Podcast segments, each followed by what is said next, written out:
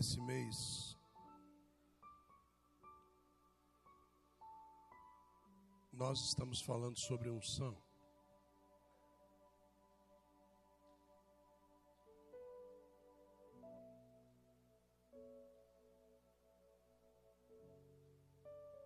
E existe uma palavra no livro do profeta Isaías,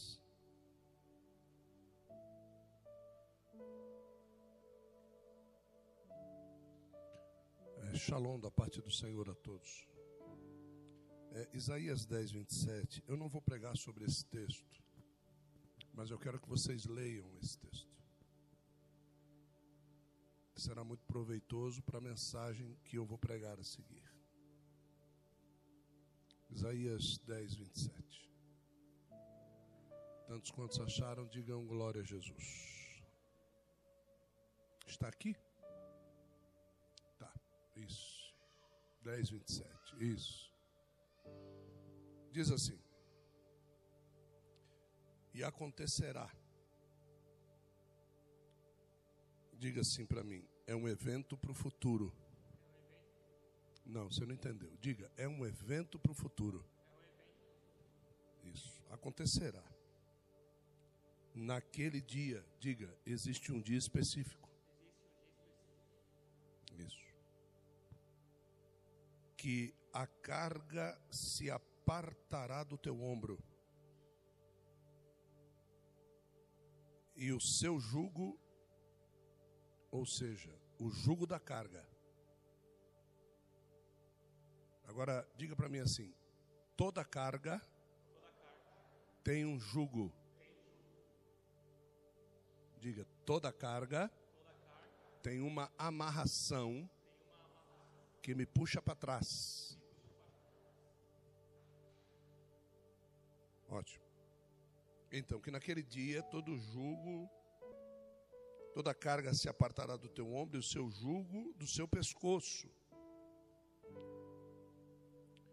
E o jugo se apodrecerá por causa da unção com óleo. Amém, irmãos? Ótimo. Como vocês fizeram bem em vir hoje? Viu? Vocês não sabem. Se fosse por mim, pela minha esposa, nós não estaríamos aqui hoje. Né? Nós não estaríamos aqui. Por causa do cansaço. Chegamos em casa ontem, três horas da manhã. Aconselhando um, um casal. Um casal de pastores. Um casal de pastores machucados, quebrados, tristes, tentando resgatá-los, tentando tirar o jugo do pescoço deles. E como é difícil isso, como a gente tem que se esforçar para isso. Você não consegue imaginar o que é carregar um jugo, né? Apesar de que você sabe, você vai entender que você sabe hoje. Mas a primeira coisa que eu quero tratar nessa manhã é o seguinte: existe um motivo pelo qual um povo que se diz povo de Deus, se diz, mas não é. Um povo que se diz povo de Deus, se diz crente, se diz cristão, se diz evangélico, se diz católico, se diz é, espírita, os espíritas acham que são povo de Deus também. Né? Tem muita gente que se diz povo de Deus. E Deus não está nem aí para aqueles que se dizem que são dele. Até que o próprio Senhor Jesus disse que quando chegar lá no final, ele vai dizer: Eu não te conheço. A gente vai dizer que conhece a vida toda. Nas nossas orações, como é que você vai orar? Não é? Imagine-se nessa situação, você é sentado dentro de um ônibus e de repente você acha uma pessoa lá dentro do ônibus e você começa a contar os seus problemas para ela e, e diz para ela: Você não vai falar nada? A pessoa olha para sua cara e diz assim: Eu não te conheço. Quem é você? Né? É assim que acontece todos os dias quando nós oramos para um Deus que nós dizemos que conhecemos, mas ele não nos conhece. É exatamente isso aí. Só que a semântica do trabalhar das regiões celestiais é diferente.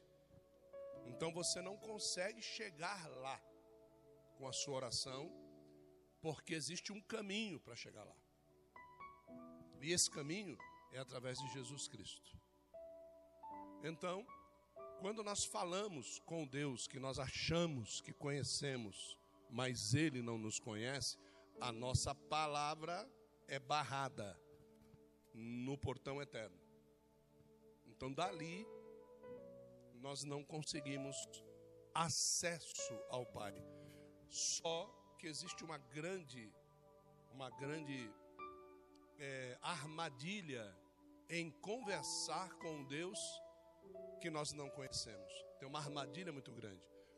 Os portais eternos, eles ficam após as regiões de Bazã. E a nossa voz passa por Bazã.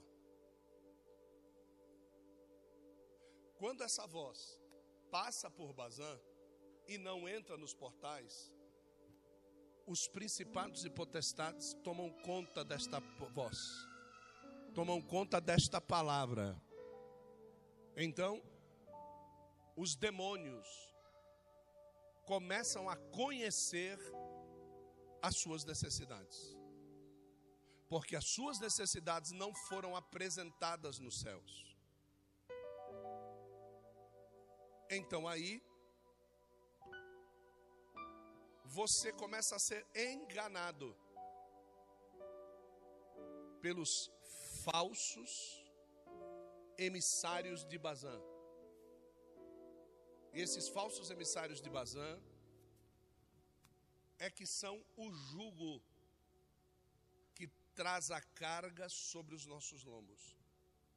E é por isso que existem pessoas como essas que nós fomos ontem e ficamos seis horas dentro de uma casa, não expulsando demônios, não havia demônios, havia jugo. Então, é, é, é, sobre este assunto. Ontem, na ministração desse casal, Deus veio falando comigo sobre essa palavra. Vocês vão sair daqui hoje com muitas resoluções, porque vocês vão entender que por não conhecer a Deus em algumas áreas da sua vida, você tem ouvido Satanás pensando que é Deus. Porque para cada área da sua vida, você precisa ser pleno em Deus. É a mesma coisa de você entrar debaixo de um chuveiro, não? E se lavar inteiro, e não lavar a sua área sexual. Ouça o que eu estou dizendo. Você se lava inteiro e você não lava a sua pubis, você não lava a sua área sexual. Eu quero perguntar para você, depois de 30 dias, vai adiantar passar perfume? Ponto. É assim aquele que não é pleno em Deus, em todas as áreas da sua vida. Quando você quer ser sujo numa determinada área, a palavra de Deus diz assim: suje-se mais ainda. Não vai adiantar passar perfume. E o melhor de tudo, no meio de um lugar aonde reina um bom aroma, você será identificado muito facilmente pela não lavagem da palavra. Você está entendendo o que eu estou dizendo, sim ou não? Amém? Isso já aconteceu com todos aqui. A sua cozinha, a cozinha da sua casa, está limpa. Não tem é, prato nenhum no escorredor. O seu fogão está lá com o seu pano de prato estendido bonitinho na, sobre os, os botões dos queimadores, como as donas de casa gostam de deixar. Está tudo limpinho, a pia não tem nenhum restolho naquele contrarralo. O, o, o lixinho da pia está vazio. Está tudo bonito, tudo lindo, tudo certinho. Aí você vai à geladeira e abre a geladeira. Vem aquele cheiro na hora. Quando é que você consegue identificar esse cheiro? Quando a cozinha está limpa.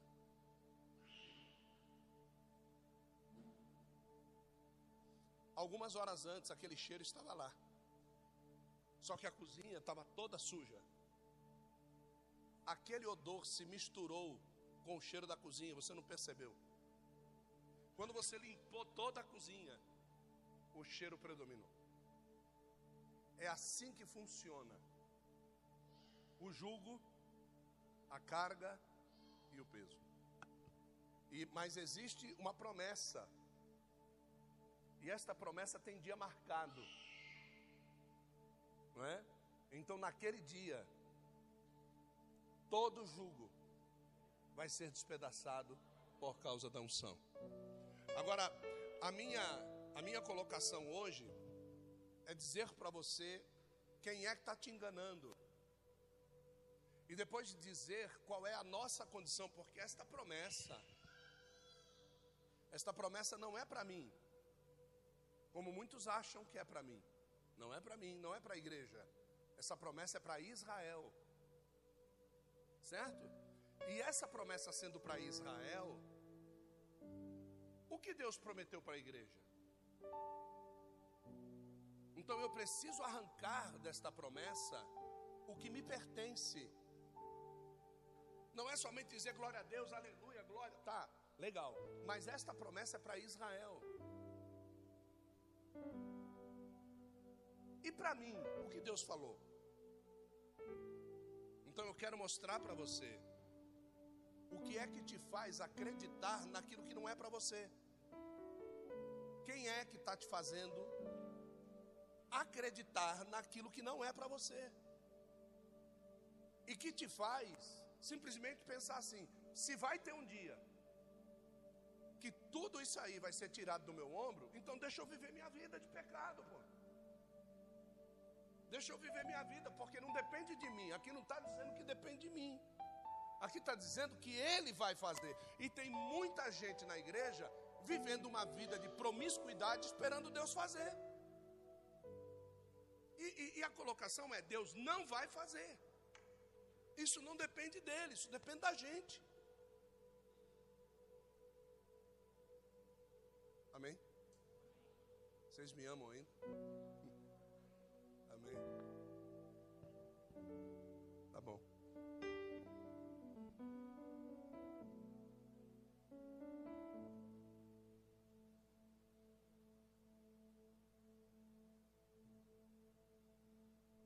Vem aqui comigo em Isaías 9.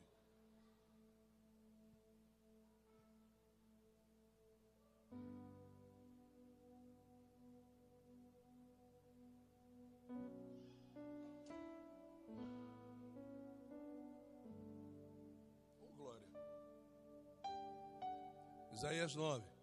Acharam? Presta bem atenção.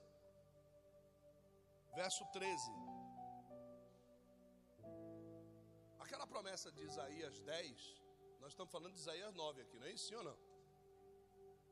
Isaías 9 é antes ou depois de Isaías 10? Antes ou depois? Antes. Oh, graças a Deus. Né? Que legal, né? né? Então, Isaías 9 é antes de Isaías 10. Lá Isaías 10 disse que vai ter um dia, né? Que essa palhaçada vai acabar. Não é isso, sim ou não? Mas nós vamos ver, para Deus chegar lá em Isaías 10, o que, que ele vai fazer em Isaías 9 antes. E aí eu vou mostrar para vocês, quando nós oramos, oramos, oramos, oramos, oramos, e Bazan toma conta das nossas orações. Então, Isaías 9, vamos ao verso de número 13. Isaías 9, 13. Olha só o que, que diz aqui, ó. Todavia, ó, este povo, diga, Israel. Isso. Tem alguma coisa a ver com a igreja? Não. Israel. Todavia, este povo não fez o quê? Se voltou, para quem? Para quem o feria. Nem buscou ao dos exércitos. Porque se o povo, ou saber o que eu vou dizer para você.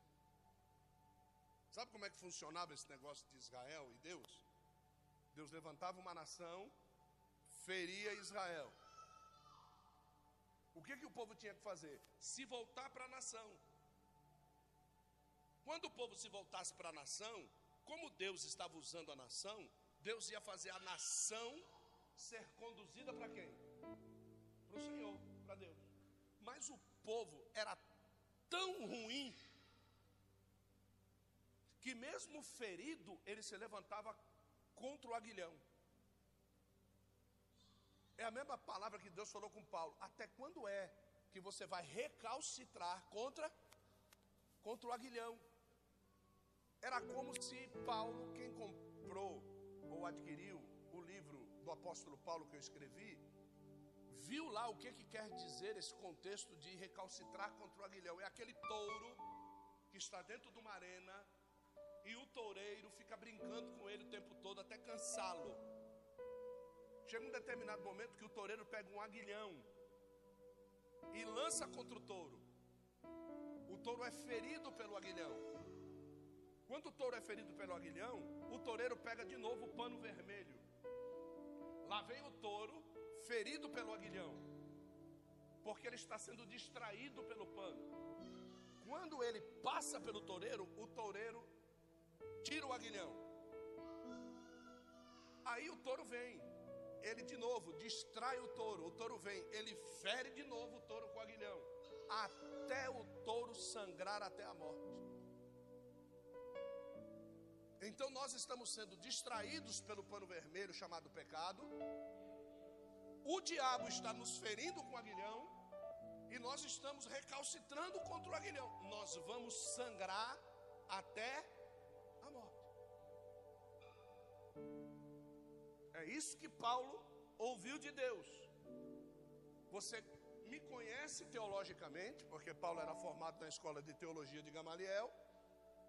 Você me conhece você sabe quem sou eu, você sabe quem é Satanás, você sabe quais são as minhas profecias sobre o Messias, sobre a igreja que iria se levantar, você sabe tudo isso, e você está recalcitrando contra mim, Paulo, tu vais sangrar até a morte.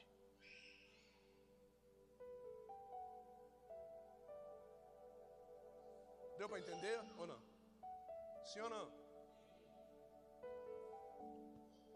Então, Verso 14. Assim o Senhor cortará da onde? O que? A cabeça e a o ramo e o no mesmo que dia? Naquele dia, todo jugo será despedaçado por causa da unção. Está entendendo o, o contexto agora de Isaías 10, 27? Agora, preste bem atenção nisso. Próximo verso. O ancião e o homem de respeito é o que? É a cabeça. E o profeta que ensina o que? É o que?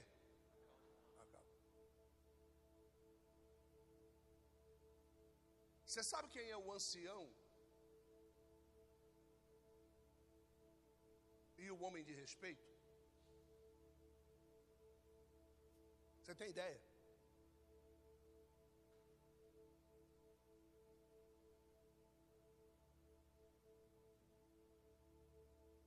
Não?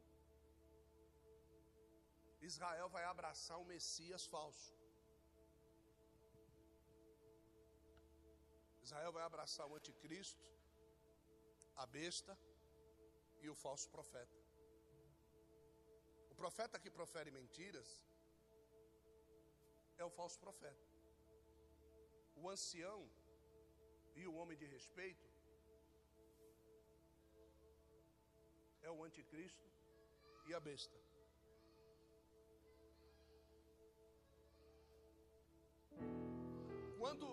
Isso for cortado de Israel, Israel vai acordar, como se Israel tivesse em transe. Muitos de nós, antes de assumir um estado pecaminoso irreversível, nós entramos em transe. O diabo hipnotiza. E aquilo que fere a Deus, para nós, é como se nós estivéssemos agradando a Deus. Muitos crentes hoje na igreja estão hipnotizados. Eles perderam a cabeça e a cauda. Quem é a cabeça da igreja? Cristo. Quem é o profeta que fala as verdades da igreja? O Espírito Santo. Então, para Israel, isso foi perdido quando Israel não acreditou em Cristo. Quando é que você perde tudo isso? Quando você não acredita em Cristo. Cristo está falando comigo, está errado. Você diz, não está. Cristo está falando comigo, não faça. Você vai lá e faz. Você está perdendo a cabeça e a cauda. Amém, irmãos? Aí isso vai ter um preço, diga, um preço preço o jugo que foi colocado nas costas de Israel. Aí eu pergunto: existe algum israelita dentro de Israel que dorme em paz hoje? Ah, mas eles acreditam muito em Deus.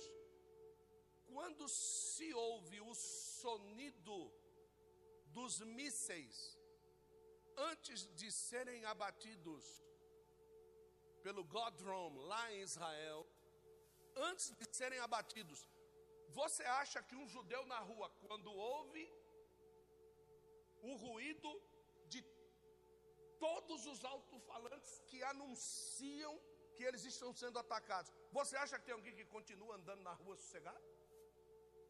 Você acha que tem alguém que não sai da sua cama, porque cada casa dentro da cidade de Israel tem um bunker debaixo da casa, aonde todos correm para lá por causa dos ataques.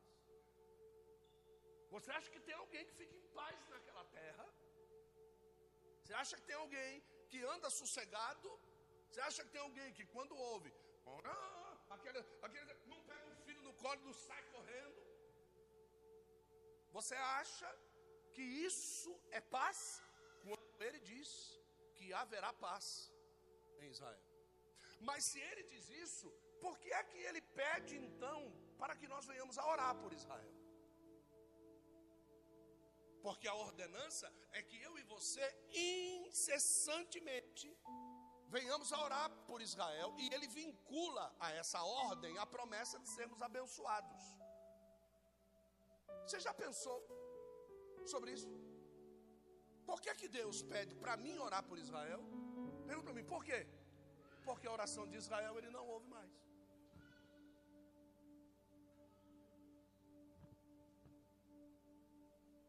Deus cessou a voz. As promessas já estão determinadas, o juízo já está determinado, tudo está determinado. Deus cessou. O único lugar que Israel tinha para falar com Deus era o templo. Deus destruiu o templo. Deus pegou o lugar do templo onde Isaac foi sacrificado, onde Abraão sacrificou Isaac, e entregou na mão dos muçulmanos que não acreditam. Então, preste bem atenção nessa situação. E aonde é que eu e você, como igreja, porque até agora a igreja não nasceu. Até agora nós não estamos nesse contexto. Então Deus está tratando com Israel. Deus quer alguma coisa de Israel. Agora veja, verso 16. Olha só. rapidamente aqui. Porque os guias deste povo são o quê? Enganadores. E os que por eles são guiados são o quê? Meu Deus, se eu tenho um guia enganador, qual é o meu futuro? Ser destruído. Por isso que a gente pega casais de pastores desse jeito. Agora, se você não tem um guia enganador, por que você vai ser destruído? Porque você quer ser enganado pelas coisas que outras pessoas te dizem e não segue o que o teu guia, que não é enganador, te ensina. Sim ou não? Ótimo. Estamos chegando lá. Vamos lá. 17. Por isso o Senhor não se regozija de quem? De quem?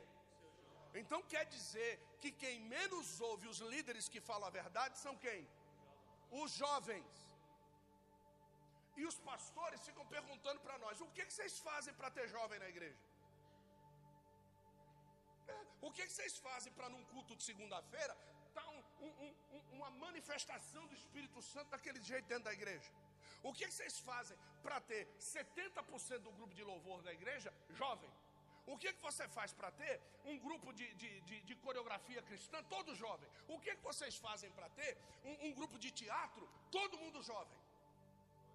que, que vocês fazem? Nós não temos líderes e guias e mestres e profetas que são enganadores. Nós ensinamos a verdade.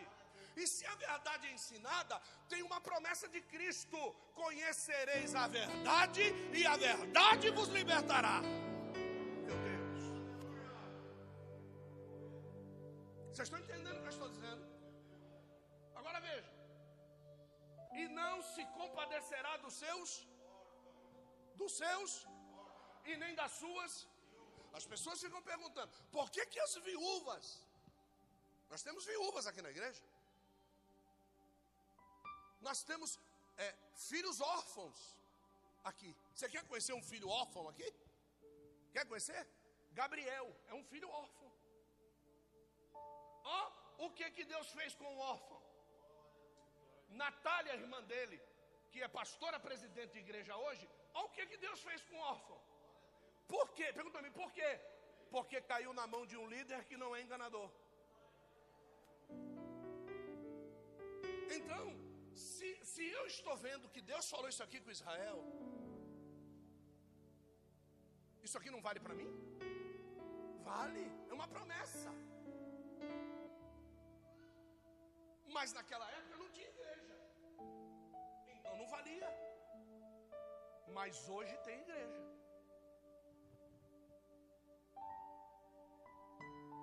Porque todos eles são o quê? São o quê? Quem são hipócritas? Quem são? Repete para mim. Os jovens, os órfãos e as viúvas. São hipócritas malfazejos e toda boca profere o quê? Doidices. E nem com tudo isso cessou a sua, mas ainda está estendida a sua. Para quê?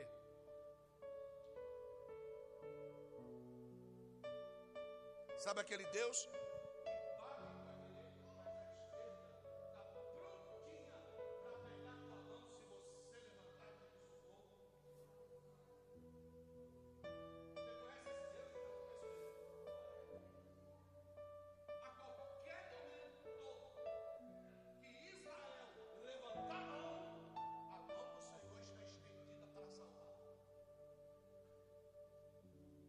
momento. Mas vai ter um dia. Próximo verso. Porque a impiedade lavra, trabalha como um fogo. Ela se ela devora as sarças e os espinheiros e ela se ateará no emaranhado da floresta e subirão as espessas nuvens de fumaça. Ou seja, o fogo do pecado do ímpio é que destrói a possibilidade da vida dele no amanhã. Então, quanto mais o ímpio peca, mais a sua vida diminui pelo fogo da sua impiedade. Sabe por que, que a terra hoje está desse jeito? Vulcão debaixo do mar, causando tsunami. Chuvas que ninguém consegue deter, cidades debaixo da água. Cidade que nunca teve inundação, na Bélgica, por exemplo, Bruxelas, debaixo da água. Por que, que o mundo está assim? Porque os olhos do homem gostam do que estão vendo. O que, que os olhos do homem gostam de ver? Edifícios, arranha-céus, cidade bem pavimentada, grandes avenidas, carros velozes. É isso que o homem gosta. E é por isso que a terra está assim. Porque a terra tem um ciclo. A água que cai do céu tem que penetrar na terra para gerar na terra aquilo que nos dá oxigênio e filtra o monóxido de carbono que nós mesmos geramos, colocando a nossa respiração para fora. Então Deus fez um ciclo. Se não tiver árvore, nós vamos morrer pela impiedade da nossa própria respiração. É isso que está acontecendo. Então, quando você olha níveis de monóxido de carbono da cidade estourando, explodindo, é você mesmo que está fazendo aquilo com você mesmo. Então, os nossos pecados, eles vão gerando a nossa gula pela tecnologia, a nossa gula, não é? Pelas coisas belas, pelos grandes apartamentos, a nossa gula por essas coisas é que está impedindo o ciclo natural de Deus de funcionar. Nós gostamos de tudo isso, passamos 335 dias emaranhados, olha, olha que falta de conexão, emaranhados no meio destes arranha-céus. Francisco Coco e Glória Menezes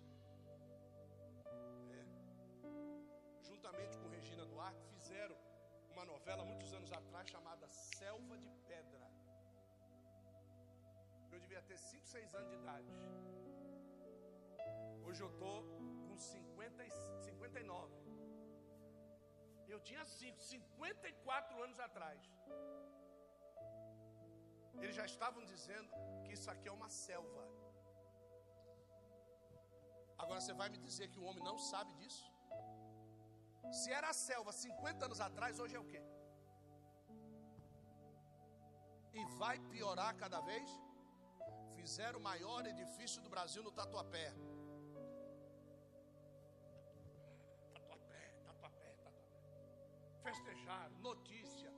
Passou uma semana da inauguração. Uma outra incorporadora comprou um terreno e disseram: Vamos fazer um prédio três andares mais alto.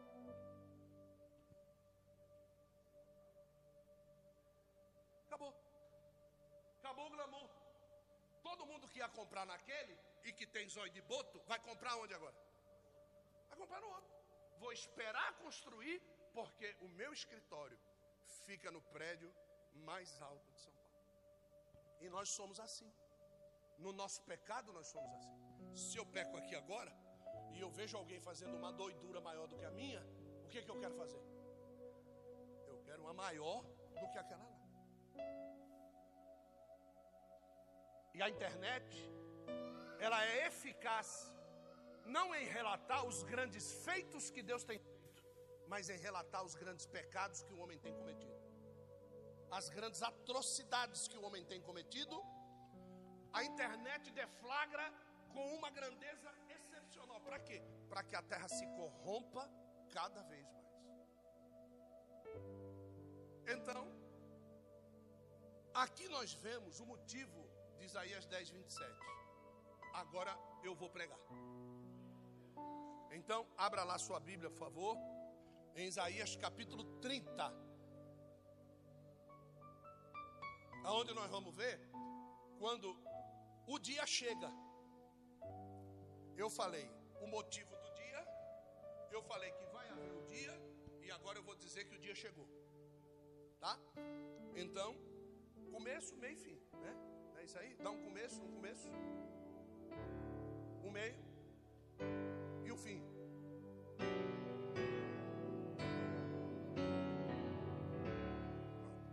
Começo, meio e fim. Dê só o começo. De novo começo. De novo começo. De novo começo. O que, que você acha que você ia fazer com um tecladista desse? Eu, não sei se você entendeu o que eu estou falando. O começo, meio e fim.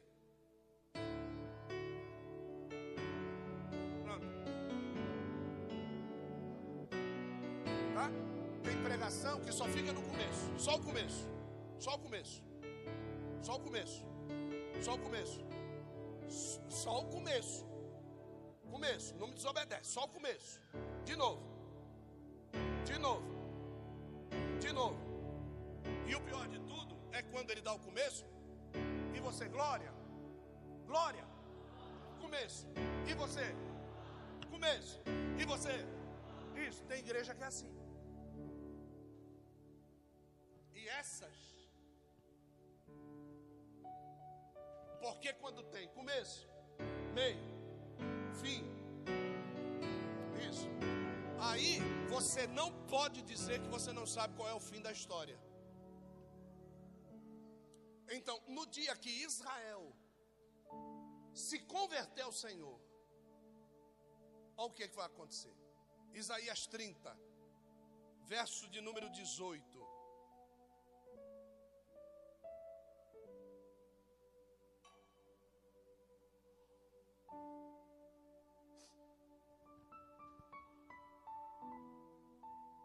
Quando eu digo isso, as pessoas acham que eu estou exagerando.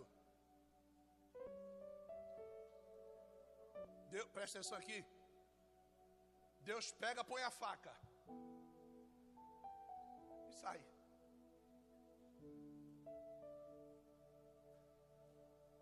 O diabo é diferente. O diabo põe a faca e vira. Não. Deus pega, põe a faca e espera.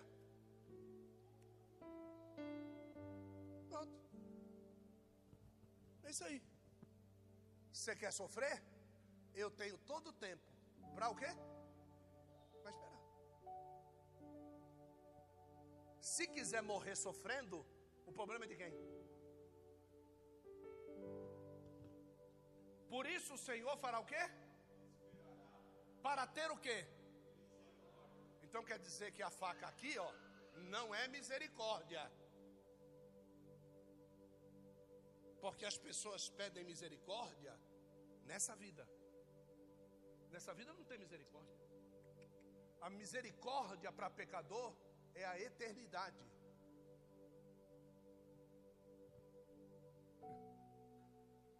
Vou repetir, tá? A misericórdia para pecador não é a dor. A dor parar. Você sabe como é que Deus criou o nosso corpo? Você sabe como foi que ele criou ou não? Não? Quando eu tinha 17 para 18 anos, eu arranquei um dente. Que lado? Esse lado. Arranquei um dente desse lado. Certo? Olha só. Fechou. O lugar ficou lá. Para mim tudo bem. Né? Com 31 anos de idade, a boca começou a inchar. A boca começou a inchar. A boca começou a inchar, começou a inchar, começou a inchar e ninguém sabia o que era. E tira chá, não sei o quê, papapá, papá. Um dia, eu estou sentado junto com os amigos, já era crente, eu passo a língua. E eu sinto um negócio, rapaz. Sinto um negócio, né? Aí eu fui no banheiro ver um negócio branco. Aí eu peguei a unha e tirei um pedaço de dente. Que eu tinha arrancado com 17. A raiz fraturou e o pedaço de dente ficou lá dentro. A carne fechou ao redor do dente. A carne fechou, o pedaço de dente lá. Você sabe o que que o que que Deus criou em nós? Para expulsar da nossa carne tudo que não faz parte dela. Por isso que quando você come alguma coisa que te faz mal, o que, que o teu corpo faz? Põe para fora. Não é para ficar pecado na nossa vida. O próprio corpo expulsa, lá meu amigo, o próprio corpo expulsa para fora.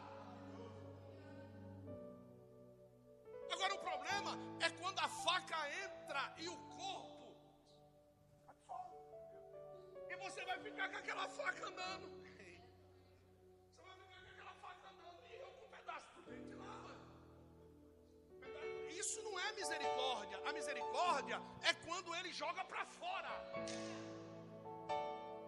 Mas vai ter um dia que todo osso de dente escondido será jogado fora por causa da unção. Eu já era crente. Existia uma unção sobre a minha vida. E esta unção é que expulsa de nós aquilo que não pertence à criação natural. Esse mês, que é o mês do quê? O que é que Deus está querendo promover com a gente? Que tudo aquilo que não faz parte do corpo seja o quê? Jogado para fora. E quando tudo isso for jogado para fora, o diabo vai vir com tudo porque se você joga para fora o que é do diabo, o diabo tem que segurar de novo. Mas ele vai te perseguir para fazer o quê? Para jogar para dentro de você de novo. Mas o Senhor no mês de fevereiro se levantará porque Ele viu a tua vontade de jogar fora, Ele viu a tua vontade de não ficar com aquilo dentro, Ele viu a tua vontade de não estar satisfeito com quem você é, com o que você faz, com o que você fala, com o que você pensa. É por isso que Deus se levanta. E por isso, o que, é que vai acontecer?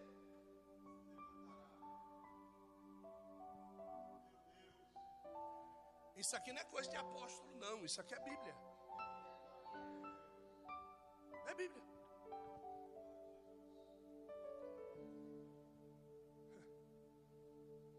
Agora eu vou dar só aquela, tá? Do pentecostal, tá bom? Aí chega.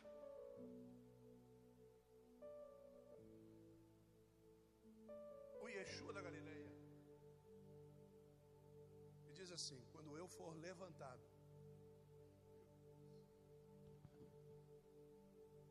Por isso esperará para ter o quê? De quem? De vós quem? Não. De vós quem? Israel. E por isso, aí chega Jesus, os israelitas e diz: quando eu for, eu vou atrair todos a, para que Deus tenha o quê? Porque o tempo da espera de Deus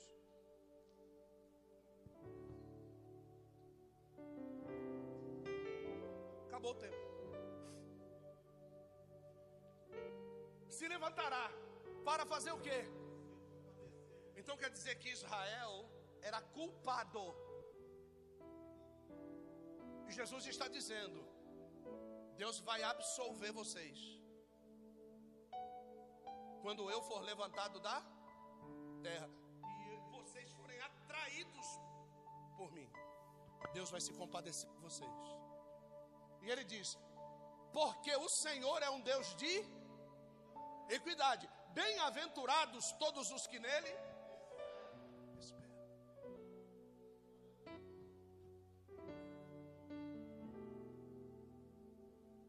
você tiver alguém do seu lado, diga assim para essa pessoa: se você tiver alguém do seu lado, se não tiver, diga para mim.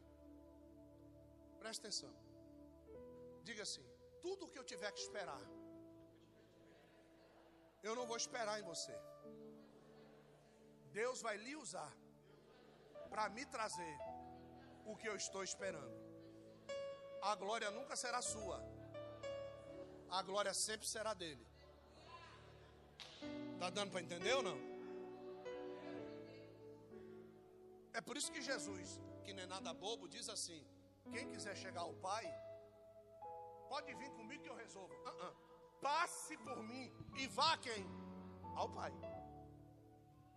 Quem resolve causa não é Cristo. Quem resolve é o Pai. Só que o Pai resolve causa de quem é filho, não de quem é bastardo. Quando o filho pródigo disse: Me dá minha herança, estou indo embora. O pai falou: Toma. Foi comer bolota de porco, foi trabalhar no meio do, do, dos porcos, foi se lascar. O pai foi atrás dele? Deixou o quê? Se quebrar. Exatamente. Porque deixou de ser filho e passou a ser o quê? Então não adianta estar dentro da igreja dizer que é filho, mas é? Não tem conversa a tua voz não chega ao céu. Se não chega ao céu, segundo Paulo, antes do portal eterno está principado e potestade. O diabo pega a tua palavra, usa falso profeta para falar que Deus está se agradando de ti, que Deus tem uma grande promessa, e tu continua na putaria, na droga, na cachaça, na bebida, na mentira, e você fica ouvindo dos falsos profetas que Deus está se agradando de você.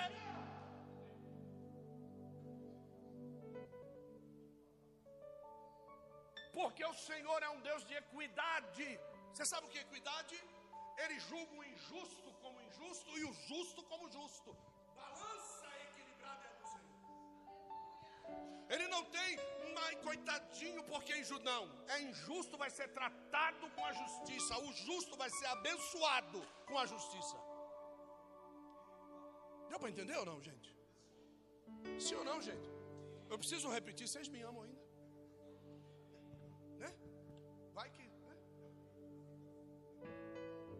Deu para entender, né? Pergunta, deu para entender.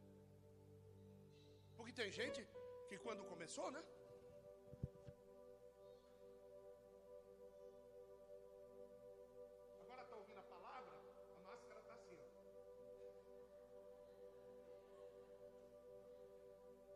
Bufando. Então eu pergunto, eu vejo a máscara. Eu vou perguntando. Vamos lá, próximo verso. Já vou terminar. Hein? Olha, olha que lindo. Porque o povo habitará onde? Em? Não. Porque o povo habitará onde? Aí diz depois, hein?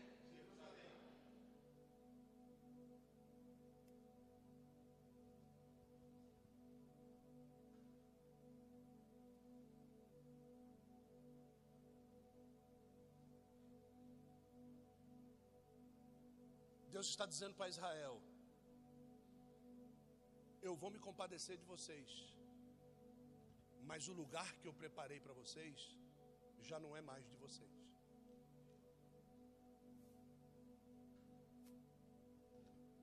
Deus está dizendo para Israel que ele vai morar na terra. Mas só que todas as promessas que ele tinha feito é que o povo ia morar com ele lá.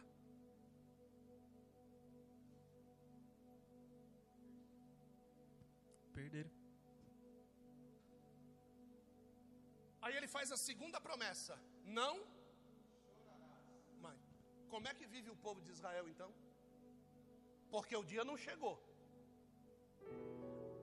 A terceira maior nação do mundo, o segundo maior poderio bélico, os maiores cientistas, os maiores prêmio Nobel que existe sobre a face da terra durante toda a história uma nação que desde 1948 para cá se tornou a terceira maior nação do mundo. E as outras nações, é 600 anos, é 800 anos, é nações milenares, estão atrás de Israel. Tudo isso, toda essa maravilha, tudo aquilo que você pode imaginar, como é que vive?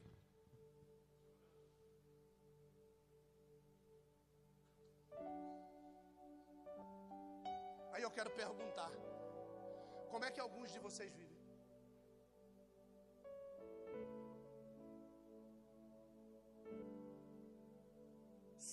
Certamente se compadecerá de ti. A voz do teu quê? Então quer dizer que esse povo vive fazendo o quê?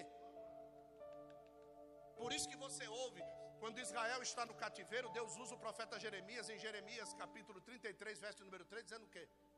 Clama. Então você está ligando agora as palavras proféticas numa linha só. Por quê? Porque Deus está dizendo aqui: se eu ouvir a voz do teu clamor, o que, que ele diz aqui?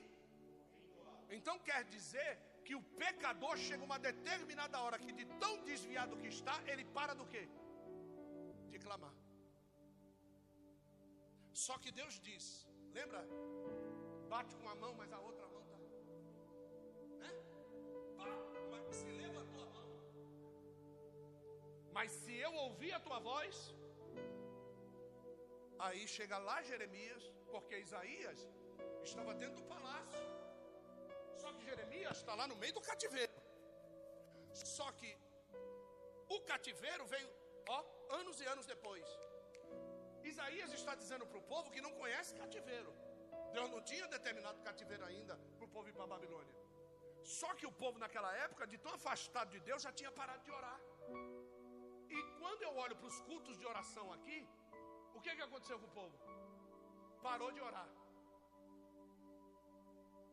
Então quer dizer que nós, como igreja, estamos nos assemelhando a quem? Mas vocês vão entender o que eu vou dizer. Verso 20. Deus tem misericórdia da minha vida. Bem vos dará o Senhor o que? E água de? Pão do quê? E água do quê? Pão do quê? E água do quê? É isso que dá não acreditar no professor da ETD. Mas eu não estava aqui não, viu?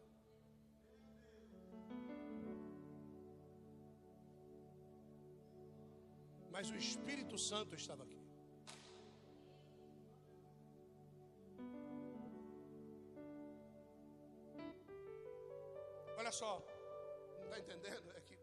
Falado sobre isso hoje de manhã, nós não estávamos aqui. Mas ele estava. Agora olha só. Bem vos dará. Ou seja, tem situações na nossa vida que você fica perguntando para Deus: por que está acontecendo isso comigo? A resposta é essa: você merece. Bem vos dará. Viu? Bem vos dará. Faz, lembra, volta, se arrepende, e aí cessa o pão, e a água se torna boa. Quando Israel, titubeando, quero voltar para o Egito, não aguento mais, meu Deus, cadê o pepino, o alho? Ai, não aguento. O que, que acontece? Pula dentro da água de Mara. Como é que era a água? Rota, podre, suja. Essa é a água do quê? Água do quê? De aperto. O que Deus tinha para o povo obediente e que estava agradecendo a Deus eram as palmeiras de Elim, com fontes inesgotáveis de água, 70 quilômetros na frente.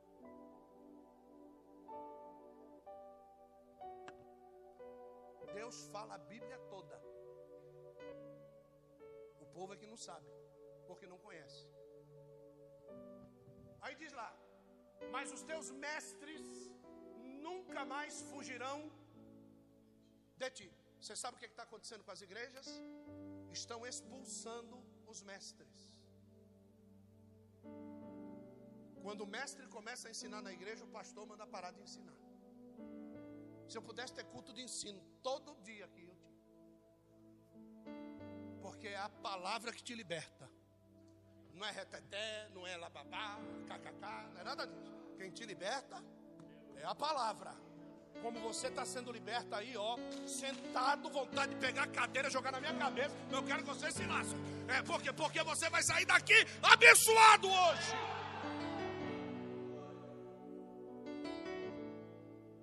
Nunca mais fugirão de ti como voando com asas. Antes, os teus olhos verão a todos os teus. O que, que ele quer dizer? Porque que promessa é essa? Porque existe uma promessa que diz que aquele que ensina a palavra será como as estrelas do firmamento. os que ensinam a palavra, Deus vai dar um brilho tão grande para eles no fim, que todo mundo, quando vê um mestre andando, vai falar: Meu Deus, olha o brilho desse homem, dessa mulher. Isso é uma promessa que já tinha sido feita para Israel. Por isso que Paulo não caminha longe dessa promessa. Cresceu aos pés de Gamaliel. Jesus, vejo que tu és mestre. Quem chamava Jesus chamava de rabi, chamava de rabino, de ensinador. Nunca tinha feito teologia. Porque brilhava, aonde brilhava, o ensino de Jesus confundia, fazia com que. Estevão, Estevão, quando começou a ensinar, Estevão não estava pregando, Estevão estava ensinando. Desde Gênesis até a descida de Cristo, até a sua ressurreição. Ah, eu quero matar esse cara. É assim que os falsos ficam. Quando o ensino da palavra começa a ser manifesto. Próximo verso. E os teus ouvidos ouvirão a palavra do que está por detrás de ti, dizendo: Este é o andai, sem vos desviardes nem parar, nem parar. Aí você pega o profeta Elias, anos depois, e você vê ele dizendo: Até quando é que vocês vão cochear? Mas quem tem o Espírito Santo, sempre atrás dele vem a voz dizendo: esse é o caminho. Esse é o caminho. Esse é o caminho. E o que é que Deus, ele estava dizendo para Israel? Que atrás deles uma voz diria o quê? Este é o. Aí chega Jesus e diz: Eu sou o. Aí os cabos doidou. Aí os cabos endoidou.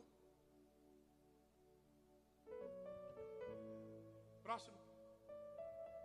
E terás por contaminadas as coberturas das tuas esculturas de prata. Das tuas esculturas fundidas de ouro, e as lançarás fora como um pano imundo, e dirás a cada uma delas: O quê? Você sabe o que, que muita gente vai dizer para o pecado hoje?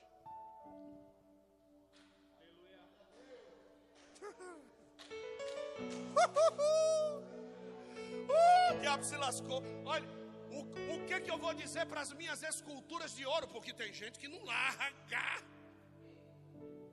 Aquilo é uma escultura de ouro. Eu não vou largar isso aqui. Isso aqui eu não vou largar. Mas depois da palavra de hoje, o que, que vai dizer? Diga isso, pelo amor de Deus. Diga, vai dizer o quê? Diga, diabo. aquilo que está guardado, diga,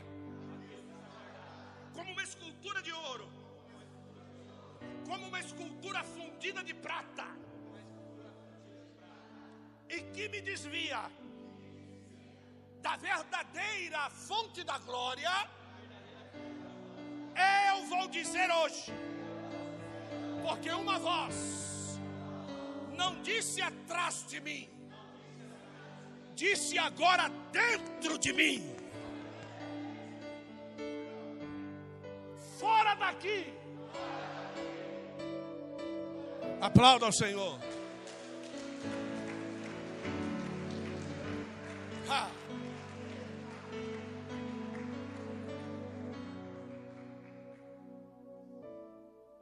Marca esse verso aí para nós fazermos uma campanha. bate uma foto, bate uma foto. Senão eu, eu viajo na maionese, aí já era. À noite já vem outra avalanche, irmão. Aí, no meio do tsunami, você vai achar o palito de fósforo que estava no canto da boca, onde? é? Vamos, 23. Então, diga então, o que quer dizer? Que o então só vem depois do fora daqui. Se não tiver fora daqui, diga o então não vem. E qual é o então? Pergunta mim, qual é o então? Diga, ele me dará chuva sobre a minha semente. Quer dizer então que a tua semente não cresce porque falta o quê? Não, falta fora daqui.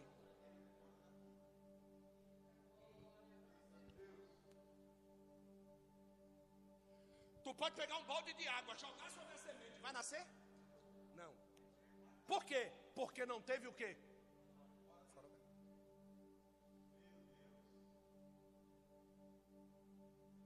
Então te dará chuva sobre a. Sem fora daqui, o cara vai, prepara todo o campo. Deus manda a chuva, alaga tudo, perde tudo. É a chuva? É a chuva? Não, é o fora daqui.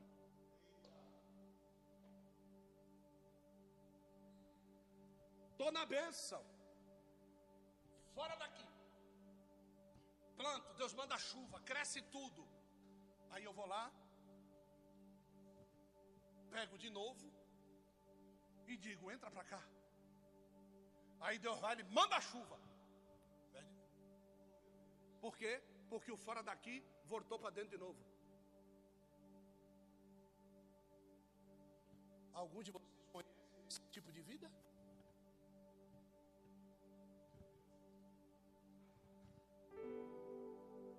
Dará chuva sobre a tua semente, com que semeares a terra, como também o quê? Pão da? Antes era o pão do quê? Antes do fora daqui era pão do quê? Da angústia. Depois do fora daqui é pão do quê?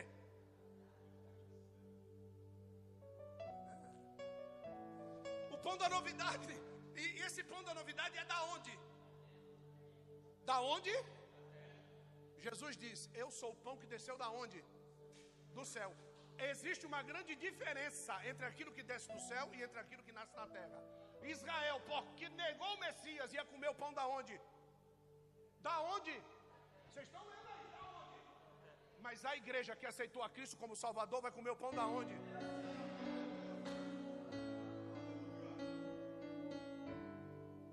E esta será o quê? E cheia. Naquele dia o teu gado fará o quê? Em largos. Aí você vê o profeta Abacuque dizendo: ainda que não haja fruto na vida, as ovelhas e o gado tivessem sido arrebatadas. Por que é que Abacuque está dizendo isso? Abacuque está dizendo isso porque Israel não queria se voltar para o Senhor. E ele estava entrando na de Israel e se tornando um profeta cauda. Estava se tornando um profeta mentiroso, querendo advogar a causa de pecador. Porque tem gente que vê o cara pecando e quando vai falar dele, fala coitadinho, coitadinho nada. Só peca na frente de profeta verdadeiro quem é safado. Quem não quer saber de consertar a vida. E depois vai comer pão de angústia. Porque hoje, mas o gozo acaba. Viu? Acaba. Prazer de cama, acaba. Prazer de bebida, acaba. Conhecemos o Nivaldo aqui, esposo de, de, de Beth, que foi para cima da bebida, foi para cima da droga. Se acabou, se não voltasse para a presença de Deus, estava no inferno hoje. Deus teve misericórdia do Nivaldo, trouxe ele de volta. Aceitou a Cristo novamente, voltou para o Senhor, fez aliança com Deus, preparou a herança da casa toda. Está aqui o filho dele. Viu? Preparou a herança da casa quando deixou a casa arrumada. O que foi que Deus fez? Porque sabia que se deixasse, ficasse bom.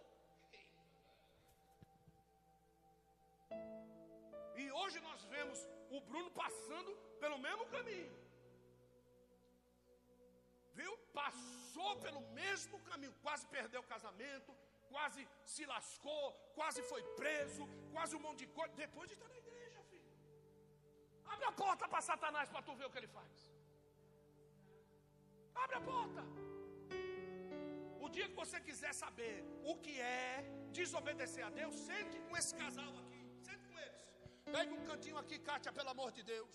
Eu estou pensando em fazer isso, fazer aquilo. Ela vai ter toda a condição espiritual de dizer para você o que é isso. Porque nós sabemos, o ano que nós passamos, deu um ano, né, Kátia? O ano que nós passamos para restaurar esse moço novamente, para tirar a mágoa do coração daquela varoa ali, para tirar as marcas do coração.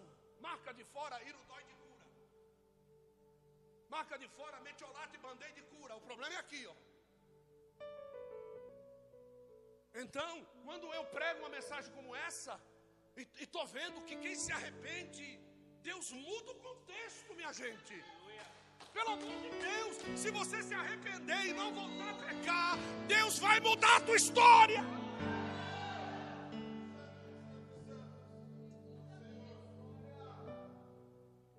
Próximo verso. E os bois e os jumentinhos que lavram a terra comerão grão puro, que for padejado com a pá e cirandando com a ciranda. Vá, próximo verso.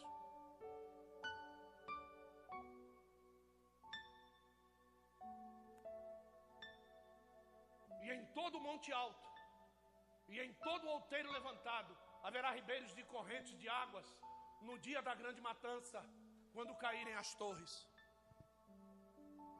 E a promessa vai embora, blá, blá, blá, vai andando. Agora veja só.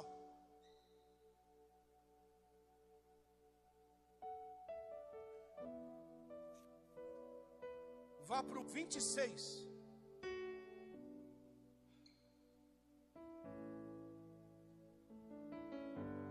E a luz da lua será como a luz do sol. E a luz do sol sete vezes maior.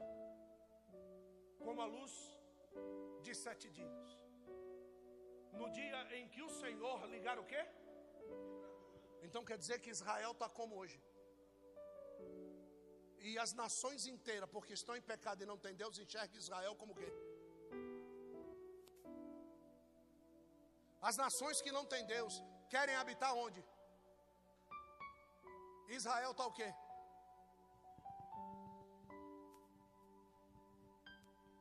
É quando quem não tem o Espírito Santo olha para uma pessoa e diz: É quem Deus me deu. Deu. Esse é o emprego da minha vida. É.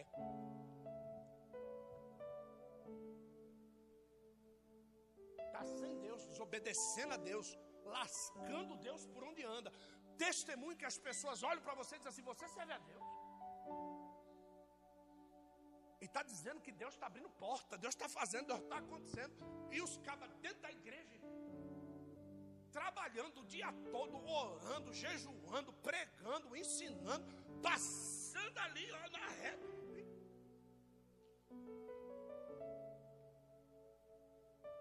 E acontecerá que naquele dia todo jugo será despedaçado por causa da unção. Israel perdeu a oportunidade de andar na graça. Nós recebemos a graça através de Cristo e estamos perdendo o céu estando na graça. Vou repetir. Israel perdeu a oportunidade de andar na graça. O veículo da graça estava diante deles. Eles rejeitaram e mataram o veículo da graça, a saber, Cristo. Cristo ressuscita, vem a noiva que somos nós. Ele estende o caminho da graça. E nós estamos perdendo a eternidade andando neste a voz que Deus só vai restaurar para Israel no milênio. A voz que Deus só vai restaurar para Israel no milênio, ainda assim, com a voz no cangote. Ande aqui, ande aqui, ande aqui, ande aqui. Quando for no final do milênio, na guerra de Gog em Magog, depois de 990 e poucos anos sem pecar, a hora que alguém me oferecer um prato, eu largo Deus e pego o prato. É isso que vai acontecer com isso? Ah, é.